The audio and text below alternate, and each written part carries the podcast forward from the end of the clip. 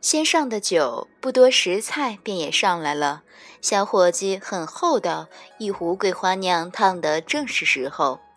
某日星君当值当得很好，日光厚而不烈，天空中还胡乱飘了几朵祥云，与地上成荫的绿树十分登对。这番天作的情境，饮些酒，做几首酸诗，都很有趣味。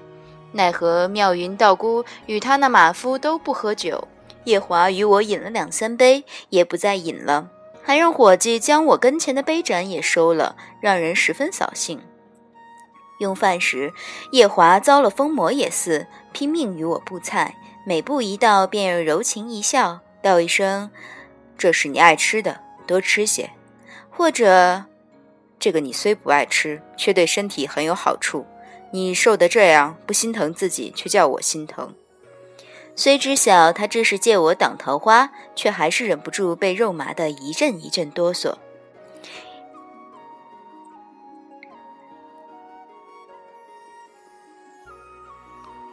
那道姑一张小脸白的纸做的一般，那马夫看着不对，草草用了碗米饭，便引了他主人起身告辞。夜华终于停了与我布菜的手，我长松一口气，他却悠悠然道：“似你这般听不得情话，以后可怎么办才好？”我没理他，低了头猛扒饭。饭未毕，嘉云小官却凭空出现。好在他引了仙计，否则一个大活人猛地悬在酒楼半空里，将芸芸众生肃然望着，却怎么叫人接受得了？他禀报了些什么，我倒也没多留意。大致是说一封急函，须得马上处理。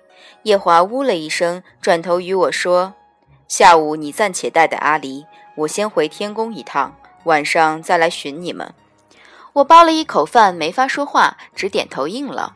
出得酒楼，我左右看看，日头正盛，集上的摊贩大多挪到了屋檐底下做生意，没占着好位置的，便收拾收拾回家了，甚冷清。方才结账时，跑堂伙计见我打的赏钱多，颇殷勤提点我道：“这时候好去曼斯茶听评书，那边的茶水虽要价高了些，评书倒是真讲得不错。”我估摸天宫里并没有设说书的仙官，便牵了糯米团子要带他去见识一番。曼斯茶是做茶肆，说书的乃是位须发半白的老先生，这一回是在讲个野鹤报恩的故事。小糯米团子忒没见过世面，双目炯炯然，时而会心微笑，时而紧握双拳，时而深情长叹。我因在折言处顺书顺的实在太多，对这个没甚想象力的故事便提不起什么兴致来，只叫了壶清茶，挨在桌上养个神。一晃眼就是半下午，待说书先生惊堂木一拍，道一声。欲知后事如何，且听下回分解时。窗外华灯已初上了，我昏昏然睁眼寻糯米团子，他原本站的位置，如今竟空无一人。我一个机灵，瞌睡瞬时醒了一半。好在随身带了块水镜，水镜这物事在仙乡不过是个梳妆的普通镜子，在凡界却能充个寻人的好工具。我只求糯米团子此番是在个好辨识的地界，若是立在个无甚特色的厢房里，那用了这水镜也不过白用罢了。寻个僻静处，将糯米团子的名字和着生辰在镜面上划一划，立刻放出一道白光来。我顺着那白光一看，差点摔了镜子，栽一个趔趄。我的娘！糯米团子此番确确是处在一个厢房里。这却是个不同寻常的厢房，房中一张紫檀木的雕花大床上，正同卧了对穿得甚凉快的鸳鸯。上方的男子已是半赤了身子，下方的女子也只剩了件大红的肚兜。凡界的良家妇女断不会穿这么扎眼的颜色。我晕了一晕，勉强撑起身子，拽住一个过路人：“呃，兄台，你可晓得这市镇上的青楼在哪个方向？”他眼风里从头至尾将我打量一遍，指向曼斯茶斜对面的一座楼。我道了声谢，急急奔了。背后隐隐听得他放声悲叹：“长得甚好的一个公子，却不想是个色中恶鬼，这是怎样绝望且沉痛的世道啊！”虽晓得糯米团子是在这青楼里，却不清楚到底是哪间厢房。为了不惊惊扰保姆的生意，我只好捏了个诀，隐了个身，一间一间的寻。寻到第十三间，总算见着糯米团子沉思状托了下巴，悬在半空中。我一把将他拽了，穿出墙去。彼时床上那对野鸳鸯正亲嘴亲得很欢畅，我一张老脸烧得通红。方才那出床戏，其实并不见得十分香艳。当年在昆仑虚上做弟子，初下凡时，本着求知的心态，曾拜读了许多春宫，寻常如市面上卖的三文一本的低劣本子，稀罕如皇宫里皇帝枕头下藏的孤本，男女甚或男男的均有涉猎。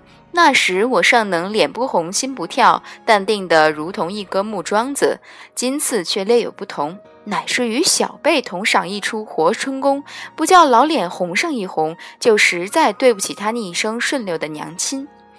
相逢外头虽仍是一派猛浪作风，令人欣慰的是，总归这帮浪子们衣裳倒还穿得妥帖。这座楼里委实找不到一个清净处。一个红衣丫鬟手中托了跌绿豆糕，袅袅挪挪打我们身边过。糯米团子抽了抽鼻子，立时显了形，追上去讨。我在后头也只好跟着显形。那丫鬟见团子长得可爱，在他脸上摸了两把，又回头双颊泛红，对我笑了一笑，将一盘糕点都给团子了。我将团子拉到楼道的一处死角，想了半日该怎么来训他，才能让他知错知得很愉快。今日是他生辰，夜华着我好生哄他，这样日子让他闹心也确确不厚道。我在心中细细过了一遭，终究堆出一个笑脸，十分和顺地问他：“嗯，那评书说的不错，你初初听的也很有兴味。一个谎言，怎的就跑到了这么一座，这么一座楼子来？”团子皱眉道：“方才有个小胖子在大街上公然亲一个小姐姐，这个小姐姐不让小胖子亲，小胖子没亲到就很生气，招了他身边几个丑八怪，将小姐姐围了起来。小姐姐脸上怕得很，我看着很不忍心，想去救她。等我跑下楼，他们却没人影了。旁边一个大叔告诉我，那小姐姐是被那小胖子扛进了这座花楼。”我怕他们打他，就想进来找他，可把在门上的大娘却不让我进，我没办法，就隐了身溜进来。哦，不晓得那大叔为什么说这是座花楼，我将楼上楼下都看了一遍，可没见着什么花来。我被他屋后面那句话吓得小心肝狠狠跳了三跳。团子，哎，你可没看到什么要紧的东西吧？团子这年岁照凡人来排，不过三岁。仙根最不稳固，却很需要呵护。他父君带他带了三百年，都很平顺。轮到我这厢，又让他见些不该见的事，生些不该有的想法，动了仙缘，入了魔障。他父君定然要与我拼命。我咽了口口水，听他继续道。等我寻到那小胖子时，他已经直挺挺地躺在了地上。小姐姐旁边站了个白衣裳的哥哥，将他抱着。我看没什么了，想回来继续听书，没想到穿错了墙，进了另一间厢房。是了，想当年因推演之术学得不太好，我同石师兄常被墨渊责罚，来凡间扯块帆布画个半仙，在市井上摆摊子与人算命摸骨。那时三天两头都能遇到良家妇女被恶霸调戏，若是个未出阁的妇女，便必有路过的少年侠士拔刀一吼；若是个出阁的妇女，便必有不知从哪冒出来的她的丈夫拔刀一吼。虽则一个是侠士，一个是丈夫，然两者定然都。穿了白衣，糯米团子摸了摸鼻子，再皱一会儿眉，絮道：“这间厢房里两个人滚在床上缠成一团，我看他们缠得很有趣，就想姑且停一会儿，看他们要做什么。”我心上嘎哒一声，颤抖着嗓子道：“你都见到了些什么？”他沉思状，互相亲啊亲，互相摸啊摸的，半晌，凄凄爱问我。娘亲，他们这是在做什么？我望了一会儿天，掂量良久，肃然道：“嗯，凡人修道有一门唤作和合双修的，他们是在……嗯，和合双修，双修。”团子了然道：“凡人挺一心向道的嘛。”我哈哈干笑了两声。